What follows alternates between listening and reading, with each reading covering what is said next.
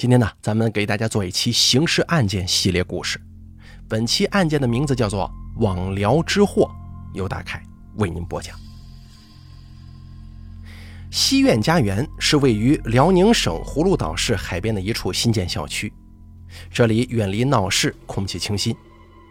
与小区一路之隔的还有一片空地，居民们经常在此休闲散步。可是啊，在二零一七年的九月二十七号，警方却突然接到居民的报警。报案人说，去草丛给孩子逮这个蚂蚱玩的时候啊，发现了一个物体。民警赶到现场之后，发现这竟然是一具尸体。法医检验之后发现，尸体舌骨骨折，死于机械性窒息。死者是一名三十多岁的女性，身材娇小。引人注意的是，她的上衣完全撩起，裤子也被退到了脚踝处。她在遇害之前啊，很有可能遭到了性侵。那么，这名女子究竟是谁？在这片草丛里又发生过什么呢？草丛的西侧是一大片用水泥修砌平整的空地，这里啊原本要建成一座大型交易市场的，但是由于某些原因，工程停止了。如今只有几座活动板房伫立在这里。警方分析，如果是一起强奸案，根据犯罪人员的心理，会找一个比较隐蔽的地方进行，很可能把女子拖到屋子里来实施性侵。然而，嫌疑人却偏偏选择在更靠近公路的草丛里实施强奸，这显然有些不合常理啊！在尸体的腹部上有一些沙子，还有一些松草。嫌疑人显然是想把尸体掩埋的。技术人员对现场物品进行了检查，他们发现死者牛仔裤上的沙土有些蹊跷。当警方把卷在脚踝处的裤子展开之后，发现里面有少量的沙子，这说明嫌疑人很可能是在尸体上撒了沙子之后，再把尸体的裤子脱下来的。警方怀疑这个现场是一个伪造的性侵现场，嫌疑人在故意迷惑警方的侦查视线。那么他行凶的真正动机是什么呢？警方在尸体上没能发现任何证明他身份的证件以及钱财，也没有发现手机、包包等物品。但是在勘查当中，警方发现死者颈部戴着一条金项链。而且双侧耳垂还有耳钉。如果嫌疑人的目的是图财，那么为何这些首饰他却视而不见呢？在勘察现场过程当中啊，民警找到了死者的两只鞋，在鞋内侧有新鲜的擦痕，感觉像是尸体被人从马路上拖过来时所留下的。民警分析，被害人应该是被转移至此的。那么，被害女子究竟是谁呢？警方请来了专家，对尸体上覆盖的草穗进行分析。通过对比尸体上覆盖的草穗和周边正常生长的草穗的情况，警方推断死者死亡时间应该在十五到二十天左右。死者的手脚、指甲均经过修饰。民警走访了市内多家美甲店之后，确认死者的美甲手法并不专业，应该是自己完成的。而且死者身上穿的衣服价格并不是特别昂贵。生活条件应该一般，但是通过他涂手脚指甲来看，死者应该从事的并不是重体力劳动。警方发布了尸源协查通告。三天之后，一名男子走进了龙岗区公安分局。此人自称姓李，他说自己的姐姐李丽于九月十四号晚上失踪，一直联系不上。警方随后提取李丽亲属的 DNA 与尸体的 DNA 进行比对。发现死者正是李丽。李丽失踪之后，李丽的丈夫曾到属地派出所报过失踪，说李丽跟别人走了。派出所也有登记。莫非丈夫王某知道李丽失踪前的动向吗？询问当中，王某主动向警方出示了一段监控录像，拍摄的地点是两个人打工的一家大众浴池。监控显示。九月十四日晚上八点多，李丽在浴池的前台玩手机，没过多久，他就起身离开了。那李丽去了哪儿啊？见了什么人呢？她离开时除了手机什么都没拿，而她的丈夫王某怎么就确定妻子是跟人私奔了呢？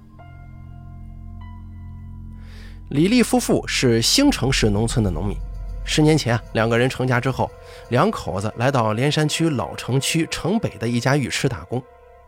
这家浴池啊，是丈夫王某的一个亲属经营的。王某负责打扫卫生，而李丽呢，没有具体工作。两个人平常就住在浴池楼上的宿舍里。李丽平时跟丈夫一起生活比较单调，李丽呢又比较爱玩网上的手机游戏，也比较爱上网聊天。李丽性格外向、开朗活泼，而丈夫王某老实内向，每天只知道干活。家里李丽说话算数，是家中的主导，王某基本上不敢反驳他的意见。但是凡事都有例外啊！就在不久之前，夫妻二人刚刚发生过一次争吵。夫妻二人是有一个新房的，在北方，特别是东北一带，买新楼搬新家有个风俗叫做撩锅底儿。就是亲朋好友过来庆祝一下，随随份子，热闹热闹。据了解，他们夫妻二人在浴池打工，每个月仅有两千元工资，生活十分拮据。这个房子是李丽丈夫的叔叔送给他们两口子的，因为他们给这个浴池打了将近十年的工。而在这种情况之下呀，丈夫王某并不想张扬，他坚决反对办这个乔迁宴。争吵中，李丽说。如果不能过，咱俩就别过了。外头有的是人等着我呢。这是李丽一时说出的气话，还是确有其事啊？案发当天晚上，李丽外出的这段录像是丈夫王某对着浴池的监控翻录的，而当天晚上完整的视频已经被设备自动覆盖了。警方推断，李丽并没有走远，应该就是去了附近，所以她没带钱包之类的东西。李丽的丈夫给警方提供了这段视频，只有短短三十秒钟，之前的录像也没有，之后的录像也没有。那么，李丽在出门之后是不是又回来了呢？据王某说，案发当天晚上，他在浴池的楼上陪孩子写作业，发现妻子不见之后，他就检查了一下店里的监控。可是，一向木讷的王某是如何想到用手机把监控拍摄下来呢？并且报警之后，他为何坚称妻子是跟别人私奔了呢？那天晚上究竟发生了什么？李丽死亡背后暗藏着什么玄机呢？在调查当中，民警发现，死者李丽平常最喜欢做的事情就是抱着手机玩，或者是加入各种微信和 QQ 聊天群，跟网友聊天。李丽曾经啊，也跟她的丈夫，还有跟她的母亲多次提过，说是要离婚。离婚之后，外头有人等着，有房有车。李丽虽然从没说过与她交往的人究竟是谁，但却可以证明她说的绝非是一时的气话。会不会是李丽有婚外情被她丈夫发现了，而她丈夫长期在这个家庭当中处于一种压抑的状态，导致了发现她婚外情的那一刻，这些年的压力突然爆发？在前期勘查的时候，民警发现李丽疑似被性侵的现场很有可能是嫌疑人伪造的。那么，为什么要伪造现场呢？会不会是她丈夫干的呢？因为如果是强奸现场的话，警方首先会排除她丈夫，因为她丈夫不需要进行强奸。民警调取了浴池外的治安探头拍摄的监控录像。录像显示，案发当天晚上，李丽离开之后就再也没回来。随后，丈夫王某也曾外出，说他是在四处寻找李丽。那么，他会不会是以寻找为由实施犯罪行为了呢？警方对王某所说的动向进行了实地勘查，发现事实与他所描述的相吻合。民警在仔细检查监控录像的时候。发现李丽在横过手机时，屏幕自动翻转过来了，应该是收到了一条短信或者信息，把手机屏幕换了个方向。李丽看了一眼手机之后，也没有打扮、化妆什么的，也没做任何准备，拿上手机就轻轻松松的出去了，应该是去见以前就认识的朋友。出门之后，李丽进入了浴池旁的一个小区，此后再也没出来过。而她的住宅并没有在这个小区，这小区里头也没有她的相关亲属，她就这么消失在了这个小区的门口。那么她来到这个小区做什么呀？案发之后，李丽的手机始终没有找到，那个约她出来的人究竟是谁？警方分析，从小区到抛尸现场有一定的距离，如果是抛尸的话，嫌疑人应该有交通工具。而民警又注意到，就在李丽进入小区二十分钟之后，有一辆轿车开出来了。直到晚上十点多钟，这辆车又出现在了抛尸现场附近。这恐怕绝对不仅仅是个巧合呀！民警追踪了这辆车的行驶轨迹，却一直没有看到李丽的身影。民警发现驾车的男子体型魁梧，肯定不是李丽的丈夫王某。民警调查发现，这辆车悬挂的是真实号牌，但是他已经被多次抵押转手，并且始终没有办理过户，实际使用人身份不明。经过反复查看监控录像。民警们注意到一个奇怪的细节，就是这名司机始终只露着半张脸。民警找来同款车型进行了勘查实验，他们发现此人身高应该达到了一米九以上。这个只露半张脸的男人究竟是谁呢？李丽应该男子深夜之约外出了，这说明他们之间的关系非比寻常。民警对李丽关系密切的男性好友进行调查，却发现他们的身高与体态都与该嫌疑男子反差很大。民警曾经怀疑嫌疑人是那个小区的居民，但是通过查看监控录像，民警发现那辆车是在李丽出门前的三分钟驶入小区的，而且他离开之后就再也没在附近出现过。经过进一步的调查，警方发现。在九月二十号的时候，这辆车又回到了发现李丽尸体的现场附近。这名男子下车之后徘徊了一阵，民警分析他可能是在查看李丽的尸体是否已经被发现。从画面上来看啊，这名男子体态魁梧，身材较高，与民警之前的判断完全相符。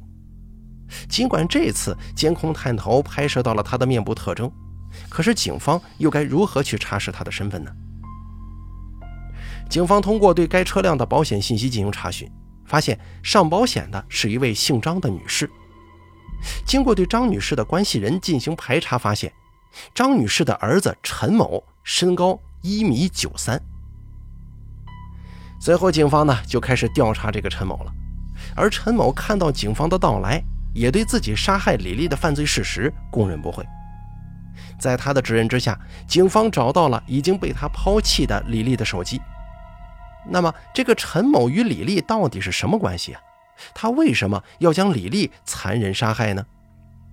据陈某交代，他跟李丽是 QQ 好友，两个人交往的十分密切。期间，李丽曾经向他借了两千七百块钱，但是一直没偿还。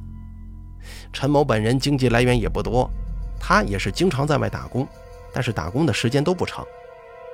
这人呢，整日游手好闲，花销巨大。他曾经多次向李丽要账。但李丽总以各种理由拖延。据陈某说，案发前几天，李丽约陈某见面，说准备还钱。于是九月十四号晚上，陈某给李丽发了信息，在老地方见。陈某说，两个人一开始在后车座上闲聊了几句，但是谈到还钱的时候，李丽突然变卦了，他又说不还了，并且还开始脱自己的衣服，想以这种方式来还钱，这让陈某非常气愤。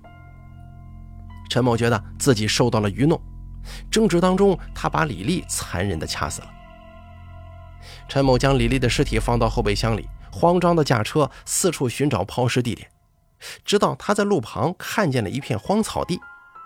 因为没有埋尸的工具，陈某只好用沙土和杂草对尸体进行简单的覆盖。在这个过程当中，陈某担心尸体一旦被警方发现，会怀疑他。所以啊，他干脆彻底退掉了李丽的衣物，制造了强奸的假象。